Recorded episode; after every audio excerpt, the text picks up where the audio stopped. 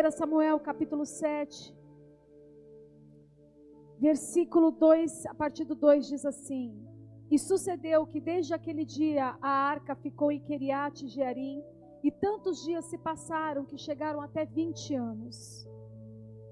E lamentava toda a casa de Israel após o Senhor.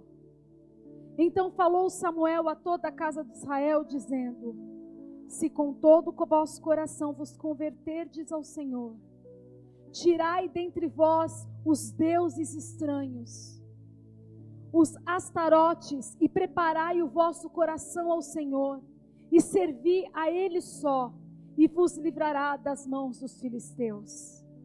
Então os filhos de Israel tiraram dentre si os Baalins e os Astarotes e serviram só ao Senhor.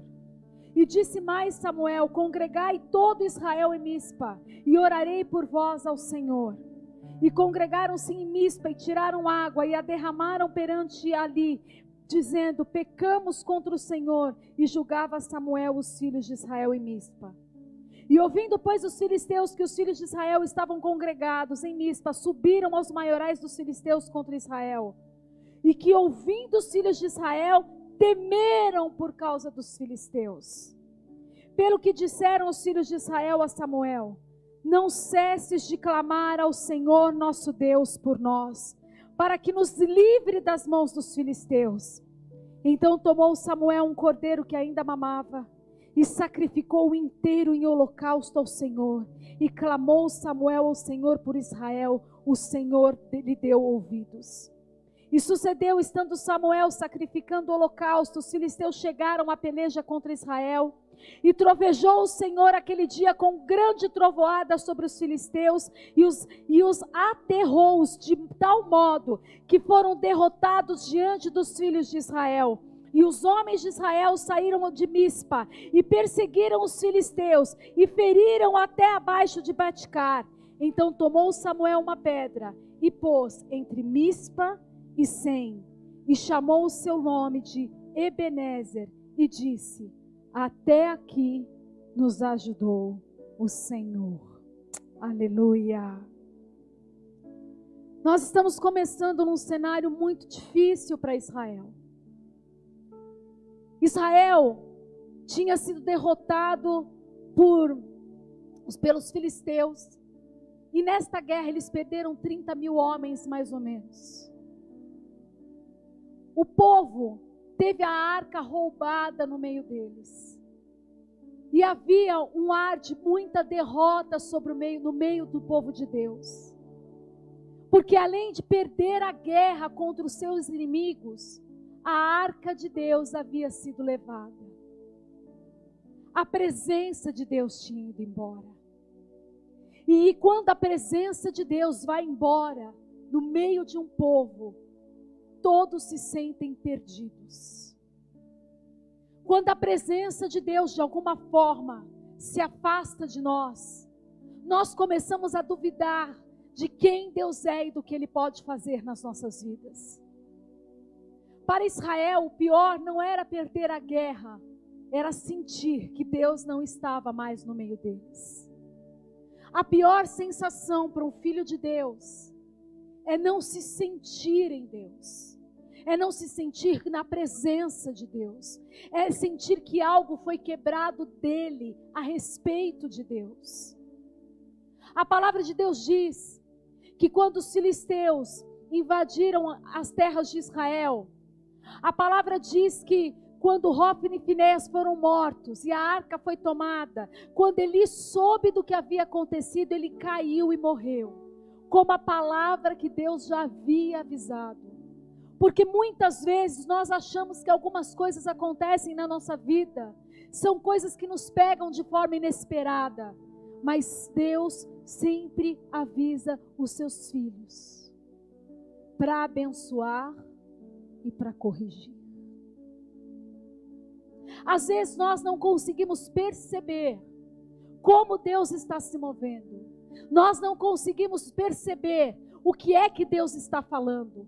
Às vezes entramos na casa de Deus e achamos que a palavra liberada é uma palavra que nós já ouvimos tantas vezes e que aquela palavra não é para nós.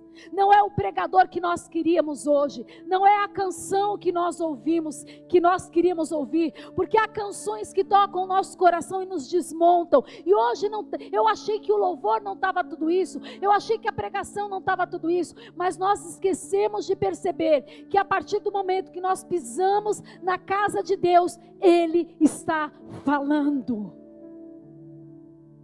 Ele fala através do irmão que está do seu lado através de um abraço que você recebeu, através de uma palavra profética, através de uma canção entoada, através de uma ministração de uma canção. Deus fala conosco através da palavra liberada, até o momento que você sai daqui e Ele continua falando, falando, falando, porque Ele não cessa de falar com o seu povo. Mas os nossos ouvidos sempre estão mais abertos a ouvir o que é bom do que o que é correção. O nosso, nosso coração está sempre pronto a ouvir o carro novo que vai chegar, o emprego bom que vai vir. Você vê que a Raquel, quando recebeu a chave do carro, ela nem abraçou Jesus, ela saiu correndo, festejando com a chave do carro. Porque a gente é assim. Tudo fala, como diz o apóstolo Bertelli. Deus, Ele procura falar conosco de diversas formas e de diversas maneiras. Às vezes Deus não está usando um profeta, Deus não está usando seu pastor, nem seu discipulador. Às vezes Deus não está usando a canção que você coloca, que você, não sei se você é como eu, mas quando Deus começa a falar comigo, eu sinto a presença com a música, fica lá no repeat, repeat, repeat, repeat, repeat, até eu enjoar.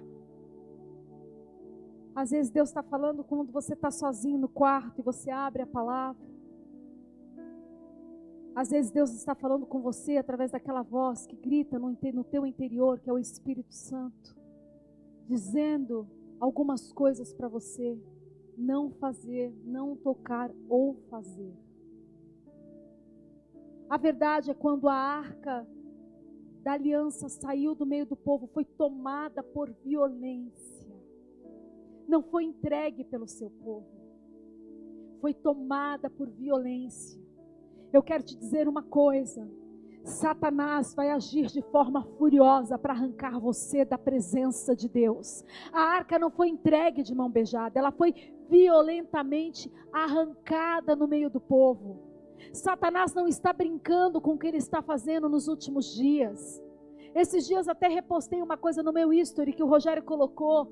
Hoje, ser cristão é um desafio.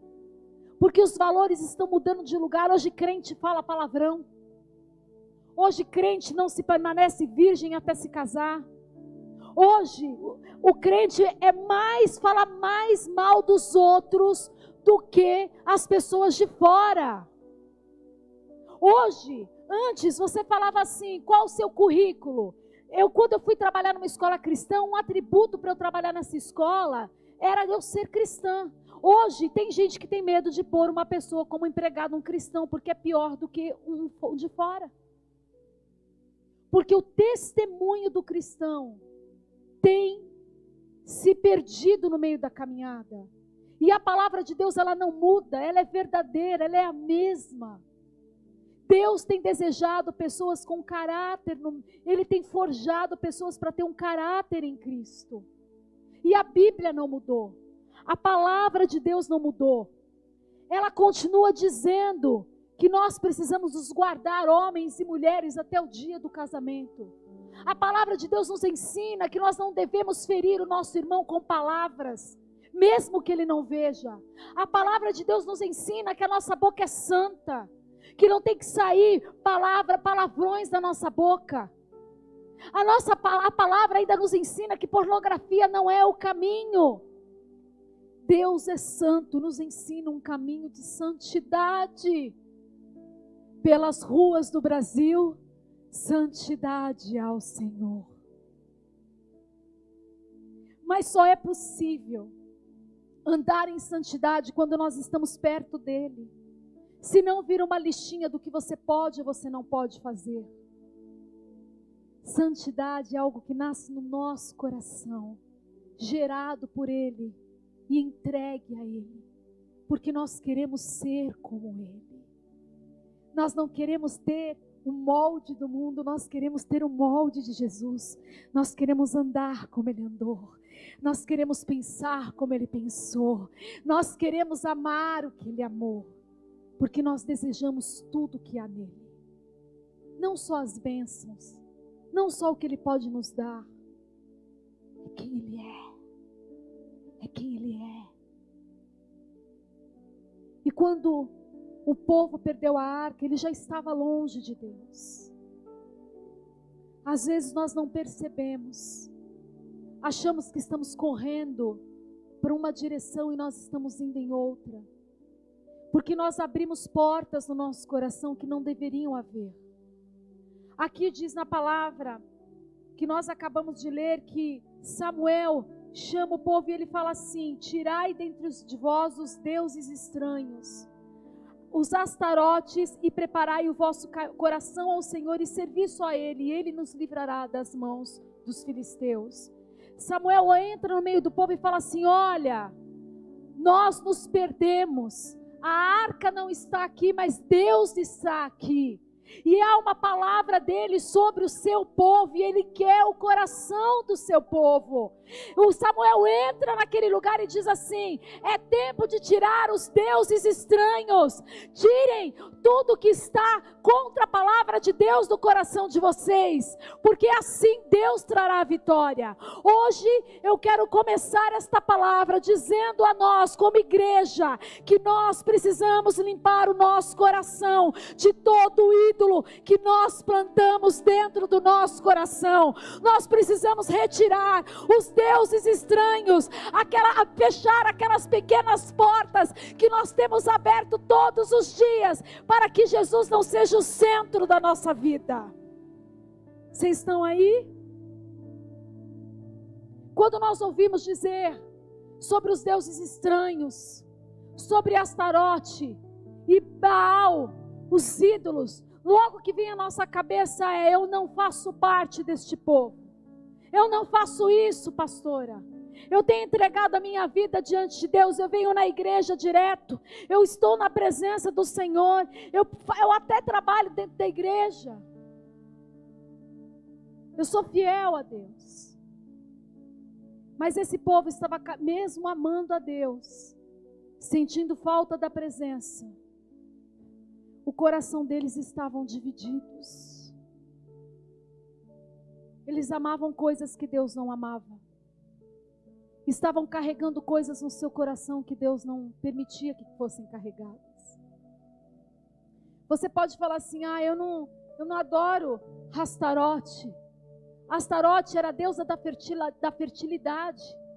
Todos os pactos que o povo que era, era uma deusa é, dos filisteus, assim como Baal.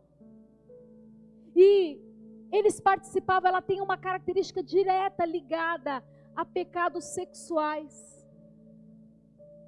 Era a deusa da fertilidade. Quantas vezes nós olhamos o que não devemos olhar e tocamos no que não devemos tocar? Às vezes nós não percebemos, mas quando acessamos uma pornografia, nós abrimos, construímos um poste ídolo no nosso coração. Quando nós olhamos para outra pessoa de uma forma errada, nós construímos, levantamos um altar no nosso coração. Baal é um ídolo, é um Deus ligado à perversidade e maldade. Quantas vezes nós não temos a mínima, mínimo tato para falar um dos outros? Quantas vezes nós não temos o mínimo tato e não temos misericórdia de quem precisa? porque nós nos tornamos juízes ao invés de daqueles que restauram.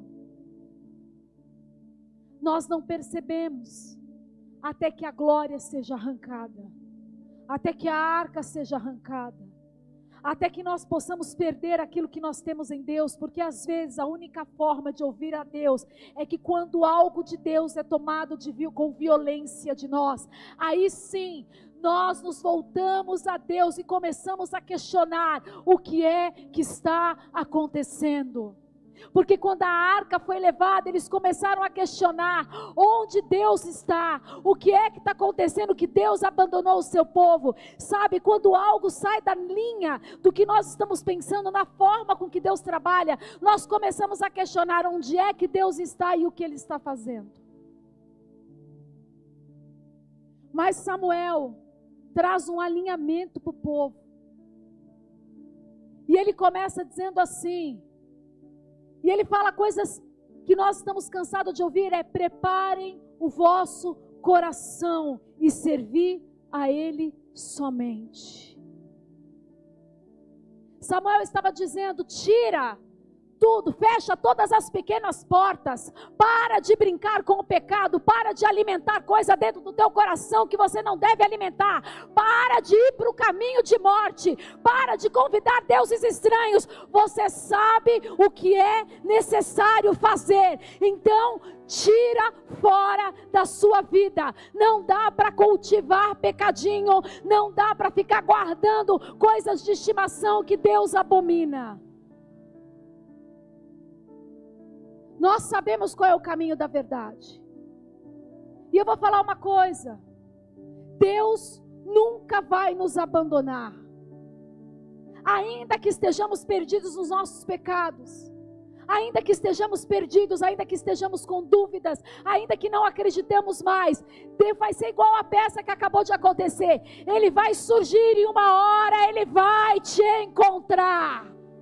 Porque ele nunca deixou de ouvir as suas marcas, as suas feridas, as suas tristezas, as suas decepções e os fracassos que parecem derrotas na sua vida. Ele está mais perto do que você imagina. Ele ouve de um jeito diferente do que você imagina. Dói nele de um jeito que você não imagina. Mas ele não concorda em andar num caminho que é contra aquilo que ele nos ensina. Vocês estão aí? Sabe quando nós não percebemos quando Deus está falando? Quando nós ainda estamos guardando ídolos e achamos que temos razão. Nós temos argumentos muito fortes para dizer: eu tenho razão de sentir isso, eu tenho razão para falar isso, eu posso dizer tudo isso porque e ainda nós usamos ainda biblicamente muitas coisas para justificar aquilo que está no nosso coração quando está fora de contexto, porque a palavra não nos ensina isso. Nesta manhã, Deus está convidando você a limpar o teu coração. Nesta manhã, Deus está pedindo para você fechar as portas que estão abertas, aquelas que ninguém vê, aquelas que ninguém sabe aquelas que estão no teu interior, que todos os dias você precisa lutar para se permanecer, para permanecer de pé. Mas você te escandaliza quando você vê acontecendo com alguém. Aquelas portinhas que você acha que você venceu. Você é avarento, mas você acha que você é generoso. Você acha que é doador, mas você é egoísta. Você acha que é amoroso, mas você não é capaz de perdoar. Você fala que está em Deus, mas o seu coração está longe dele porque você duvida de quem ele é. Eu quero começar essa manhã dizendo que é tempo de limpar o nosso coração. É tempo de limpar o nosso coração. É tempo de fechar as portas, não porque alguém está falando que você tem que fazer, mas porque você o ama. E Ele está te chamando pelo nome nesta manhã. E Ele quer você de volta. E não é por uma listinha do que pode ou não pode fazer, é por causa do amor que Ele tem por você. E quando o amor dele nos envolve, nós entendemos que é maravilhoso obedecer a Deus. Sirva só a Ele. E você vai ver o livramento de Deus sobre a sua vida. Esta manhã você quer ver a vitória de Deus prevalecendo sobre a tua vida? Tem alguma área na sua vida que você está vendo que não está fluindo? É tempo de limpar tudo que estava lá que não deveria estar. E servir apenas ao Senhor, confiar apenas dele, não em homens, não em situações, não em desafios, mas naquilo que ele disse que faria na tua vida. Então os filhos de Israel tiraram dentre si todos os balaíns e os sastarotes e serviram ao Senhor e disseram mais. Cadê aqui que eu quero? Peraí. E congregaram-se em Mispa, e tiraram água, e a derramaram perante o Senhor, e jejuaram aquele dia, e disseram: Pecamos contra o Senhor. Todos na posição que eu, que eu falei agora, por favor.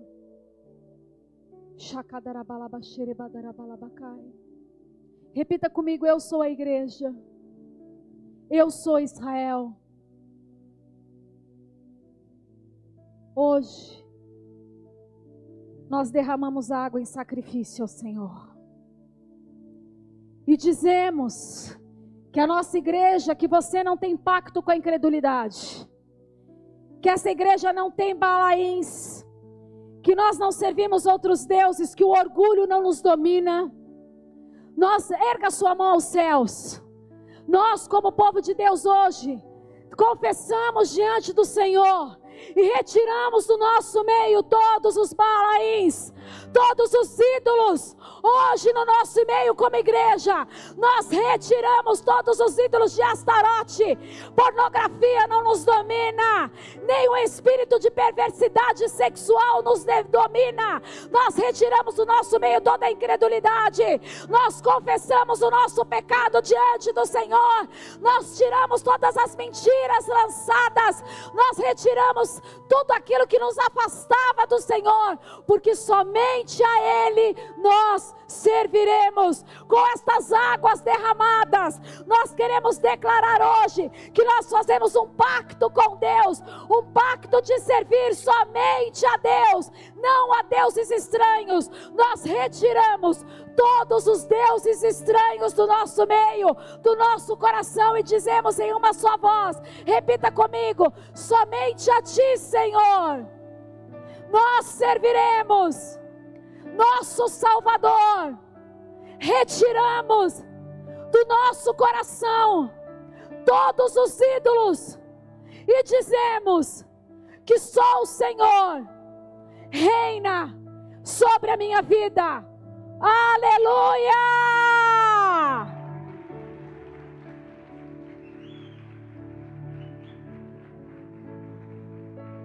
E abra suas mãos como se fosse receber.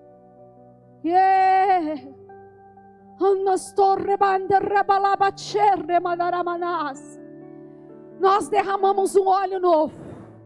Cheio. Nós derramamos um óleo fresco. Nós declaramos que a unção de Deus é derramada sobre nós. É derramado sobre você a partir de agora do altar é liberada uma unção fresca. Nós voltamos ao tempo da corrida, da corrida da intimidade, da presença do fogo, da manifestação de Deus sobre nós e através de nós. Eu declaro que a unção do Senhor vem sobre vocês. A unção de ousadia, a unção de conquista. Todo medo fica pela porta de fora. Toda incredulidade está indo embora agora. Porque o Espírito Santo de Deus possui vocês agora para conquistar, para avançar, para movimentar aquilo que Deus quer movimentar neste tempo e nesta hora. Esta é a unção que derruba gigantes. E ela está sobre nós. Ela está sobre você. Ela está sobre a sua casa.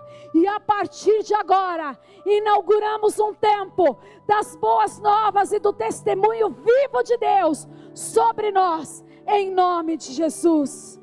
Amém.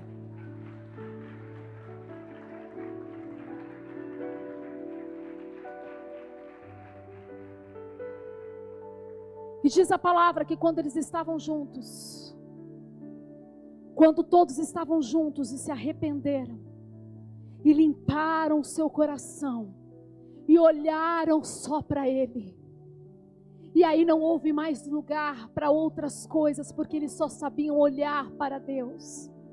Diz que quando eles estavam vivendo esse tempo, os filisteus, sabendo que eles estavam juntos no mesmo lugar, planejaram o um ataque. Às vezes, Satanás, nós não entendemos o que é o poder da unidade, mas Satanás sabe o que a unidade é capaz de fazer. Nós não percebemos, mas a unidade de uma família permite que você supere qualquer coisa que venha sobre ela. Eu estou aqui para te dizer que nós precisamos nos unir, nós precisamos nos unir, nós precisamos andar em unidade. A sua família precisa se unir, você precisa se unir a Cristo de uma forma diferente. Porque ainda que você faça isso, o inimigo não vai ficar quieto. Ele vai tentar se levantar para acabar com essa unidade, para acabar com o último suspiro de esperança. Ele vai tentar se levantar para tentar destronizar, destruir tudo aquilo que você estava tentando reconstruir em Deus. Prestem atenção no que eu estou dizendo. Nós estamos vivendo um tempo de reconstrução em Deus. E o inimigo ele vai tentar fazer bagunça. Mas você precisa se posicionar, porque Deus está prestes a dar a maior vitória da tua vida. Cheio. Rastor remanda candarabalabatai. Diz que os filisteus se juntaram para atacar os filisteus, os filisteus se juntaram para atacar Israel. E a palavra que nós lemos diz que eles temeram muito. E eles não temeram por qualquer coisa. Eles não tiveram medo porque eram apenas um exército maior.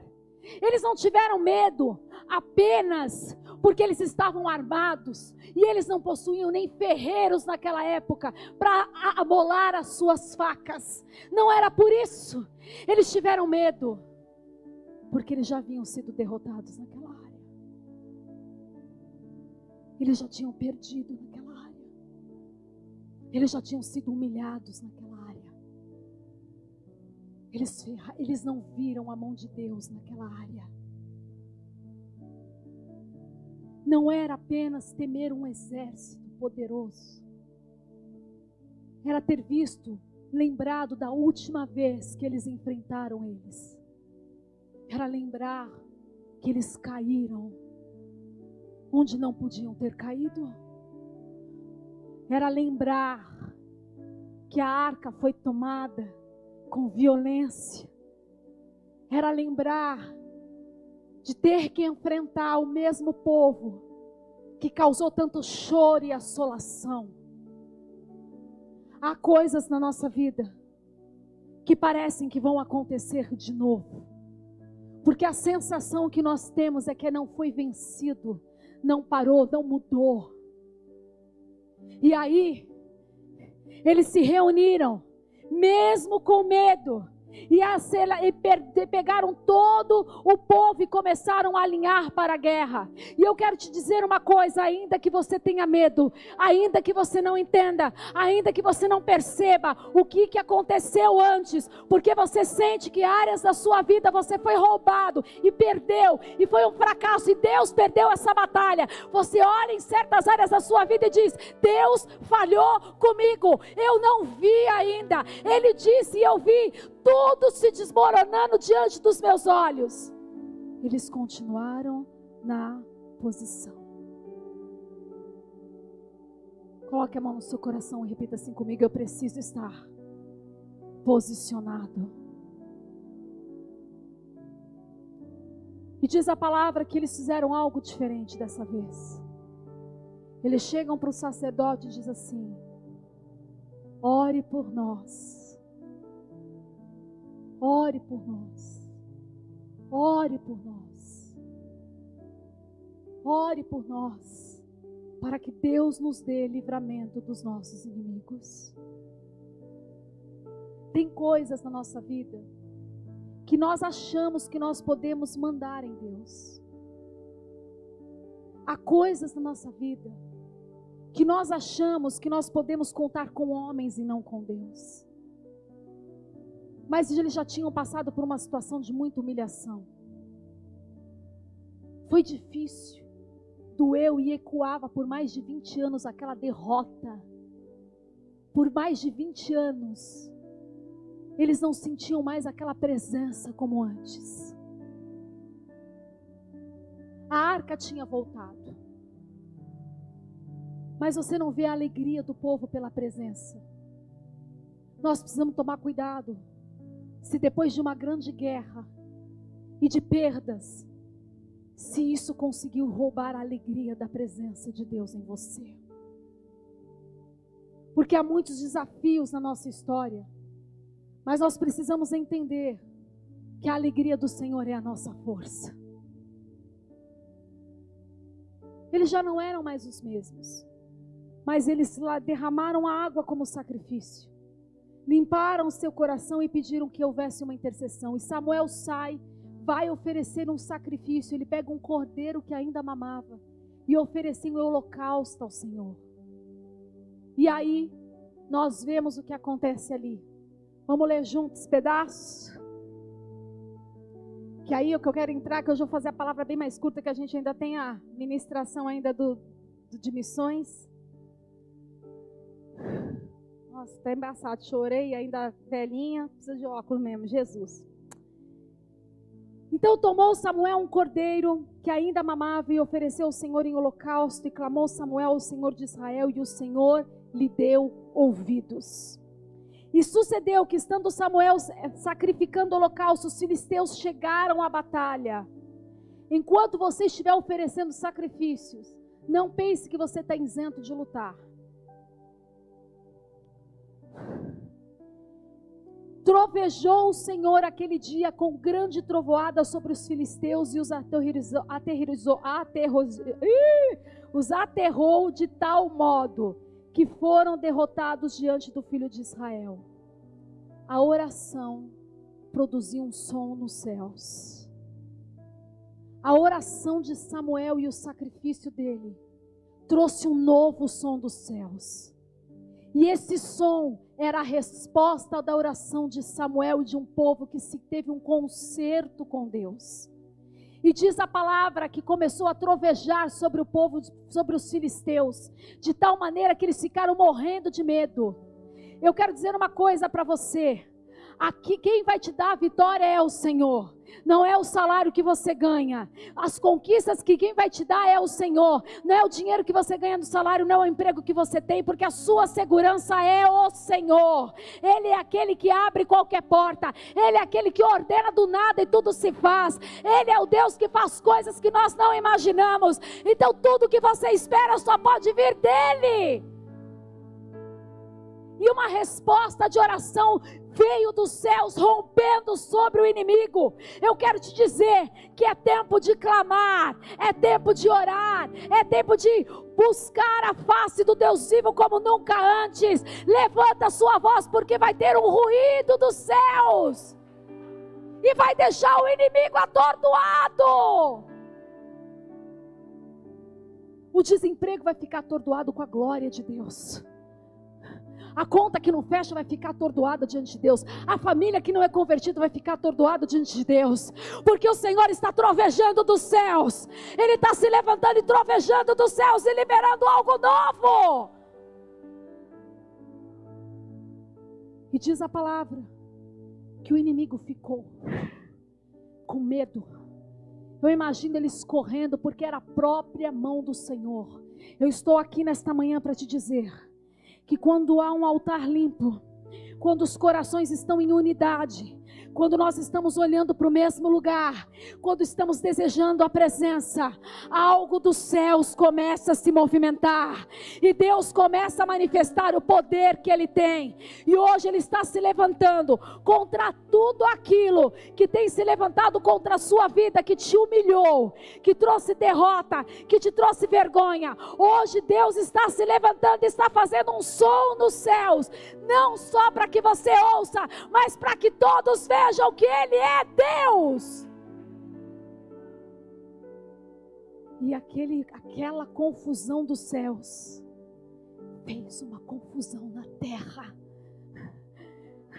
Nós precisamos entender que nós podemos começar a provocar uma confusão nos céus, para que haja uma confusão na terra. Nós precisamos entender qual é o nosso lugar, nós precisamos entender o que Deus está nos chamando para viver e fazer agora, porque se nós nos posicionarmos, uh, é dos céus virá o nosso livramento. dos céus virá o nosso livramento.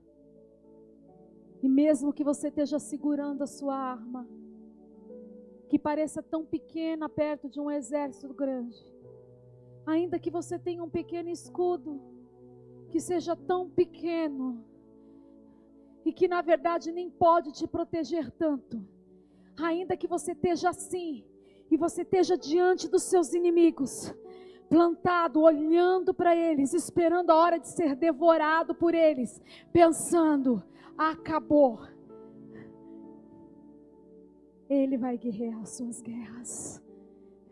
E antes de você levantar o escudo, antes de você levantar a espada, Ele dos céus vai destruir e vai declarar o livramento dele sobre a sua vida. Quando você precisar usar a, a espada ou escudo, você vai perceber que quem fez a obra completa foi Ele.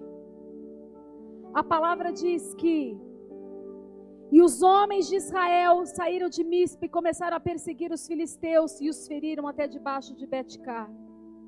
Mas fala isso depois de um versículo anterior que diz assim: que foram derrotados diante dos filhos de Deus. Quem derrotou aquele, aquele exército? Quem? Repita em voz alta: quem? Eles foram derrotados antes de erguer a mão. Há áreas na nossa vida, e eu ouso dizer que todas as áreas da nossa vida, quando nós temos uma compreensão maior das coisas,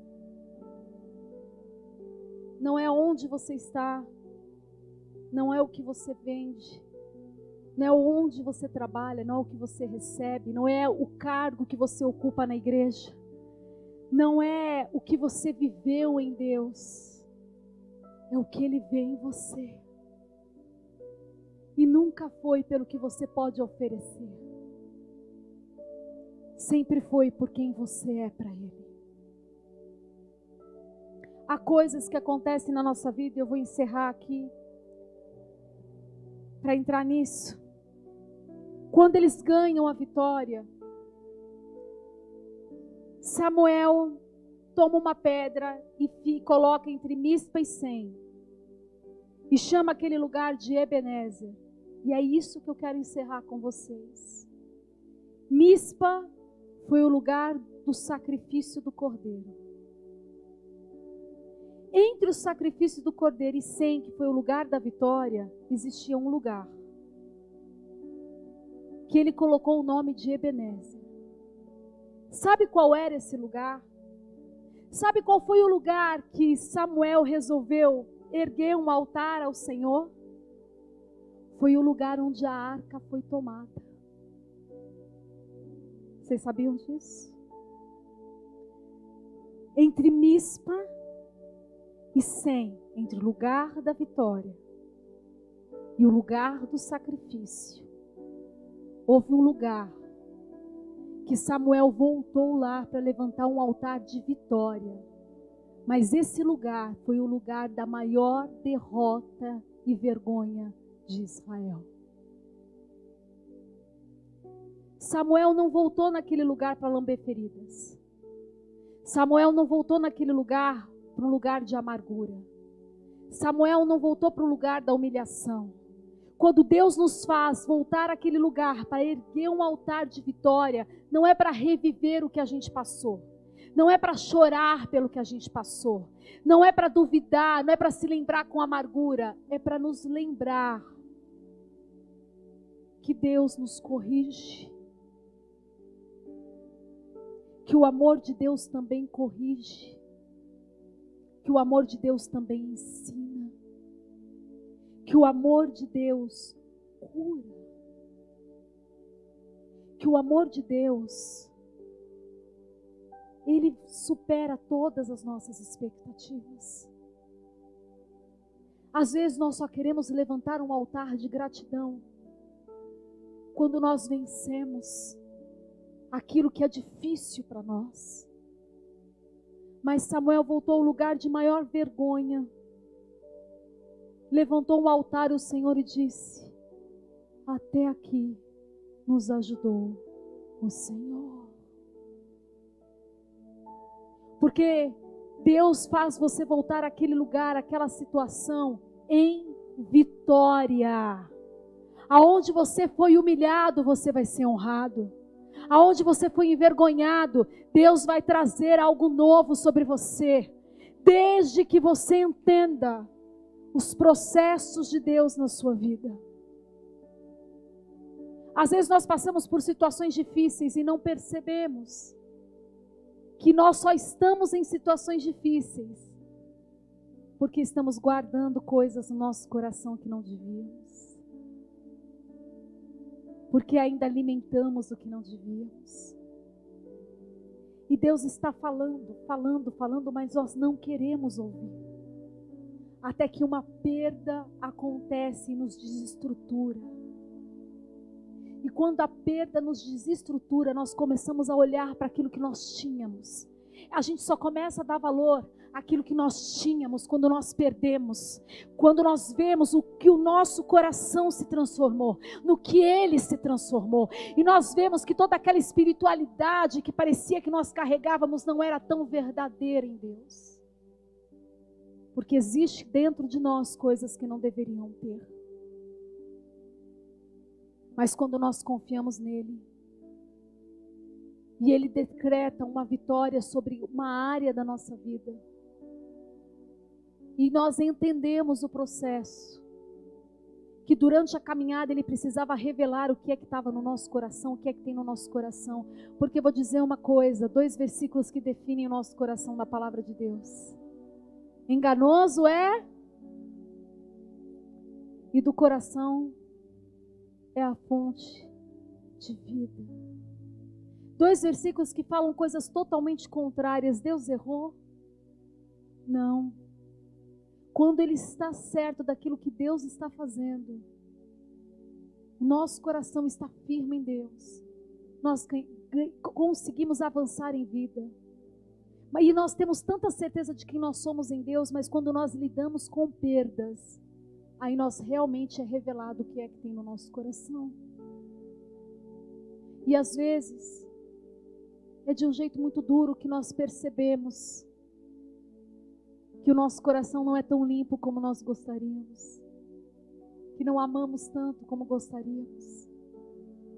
É nessa hora que nós vemos que nós somos um vaso de barro que precisa ir para a mão do oleiro, que ninguém vê, mas há um orgulho dentro de nós. E nós não admitimos ser corrigidos. Que as pessoas têm que ter dedo para falar com a gente. Nós não vemos, mas somos orgulhosos que por mais que ouvimos certas verdades, precisa ter jeito para serem ditas.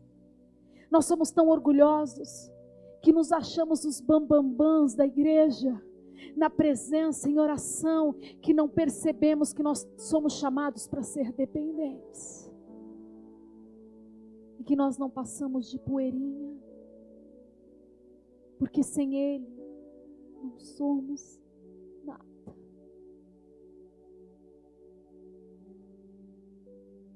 Aí nós percebemos na nossa caminhada que o nosso coração fica nu.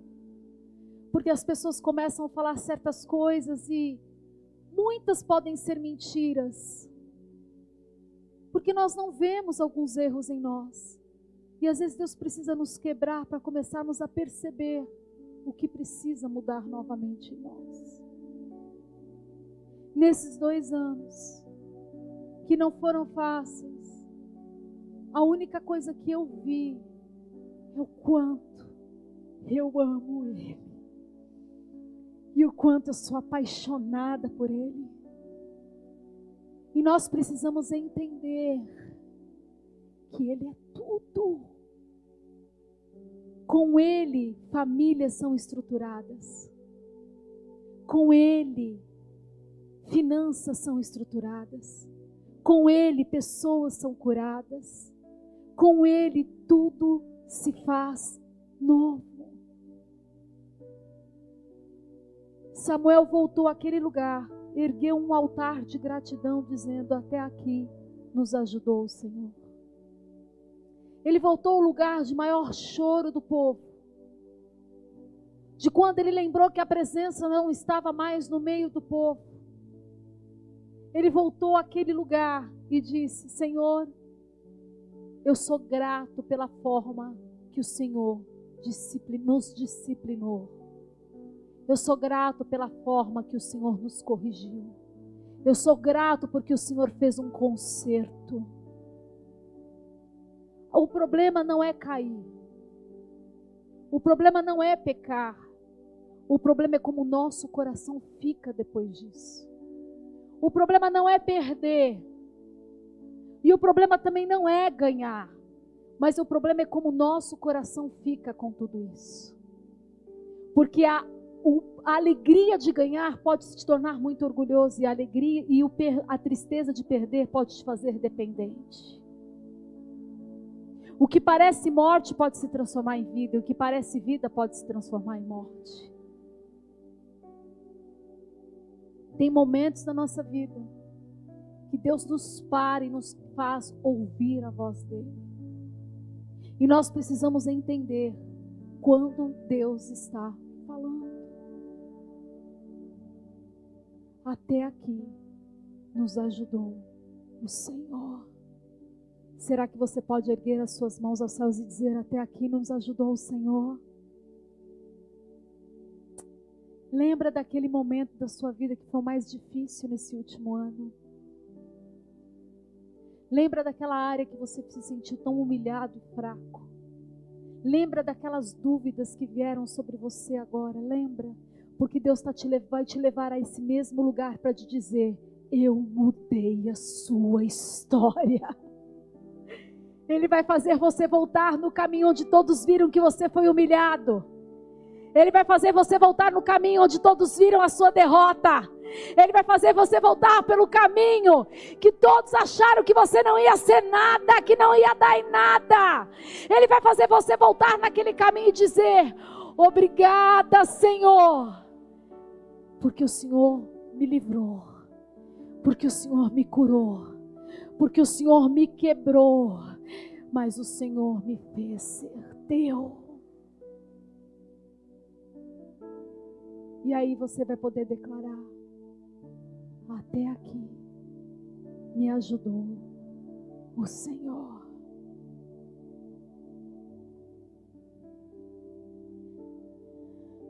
Pastora, por que você trouxe uma palavra dessa? No voltando a sonhar. Porque esse, esse, esse capítulo termina com uma frase que mais me destacou foi Assim os filisteus foram abatidos e nunca mais vieram a termos de Israel, porquanto foi a mão do Senhor contra os filisteus todos os dias de Samuel. Não vai repetir histórias na tua vida, desde que você vá ao lugar depois da vitória e reconheça o que você tem aprendido com isso. Desde que sejamos humildes, de reconhecer que às vezes estamos quebrados, sim, que às vezes estamos feridos, sim.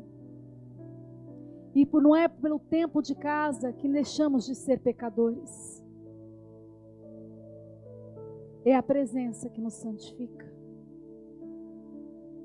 Desde que nós possamos entender que os, quando nós orarmos, o céu vai trovejar. E aquilo que são gigantes na sua vida, eles vão ter que recuar. Eles vão ter que cair diante da presença grandiosa do único Deus. Eu não sei qual é a área da sua vida que tem sido difícil para você lidar. Eu não sei qual é o fantasma que ainda te assombra. Eu não sei se há algo em você que você ainda está sendo quebrado e você luta contra você mesmo. Eu não sei se havia, porque nós limpamos a casa hoje e limpamos o nosso coração hoje, algum ídolo dentro do teu coração.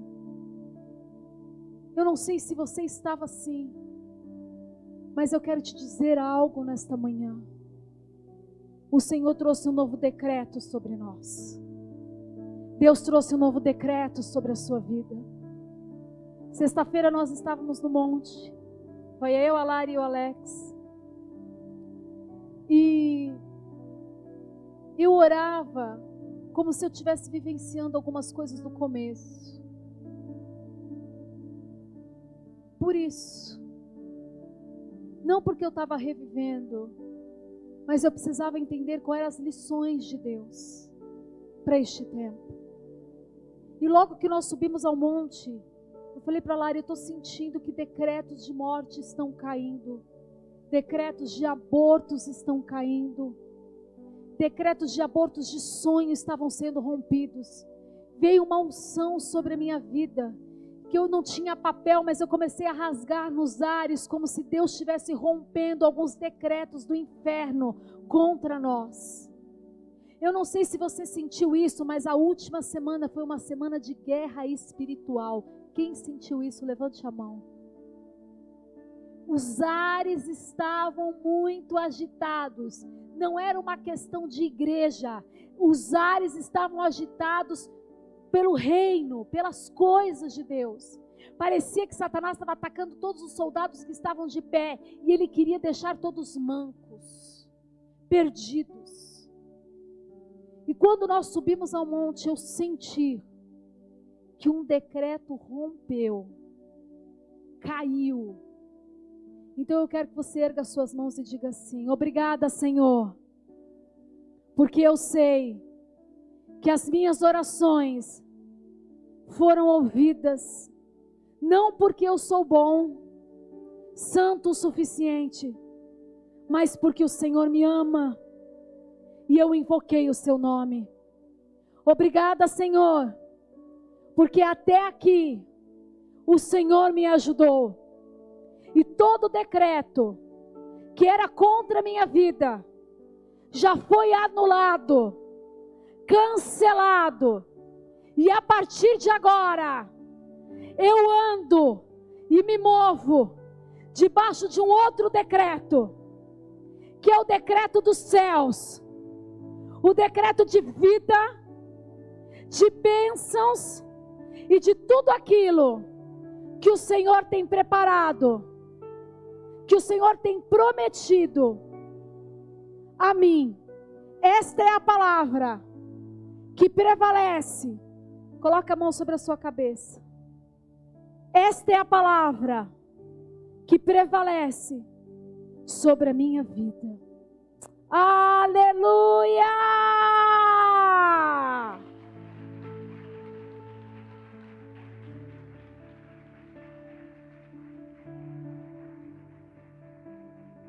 O povo não entendia que Deus nunca abandona os seus filhos ainda que você sinta que a presença não é tão real como você acha, entenda uma coisa: Deus nunca deixa de trabalhar pelos seus filhos, e Ele está trabalhando por você, e Ele está cuidando de você.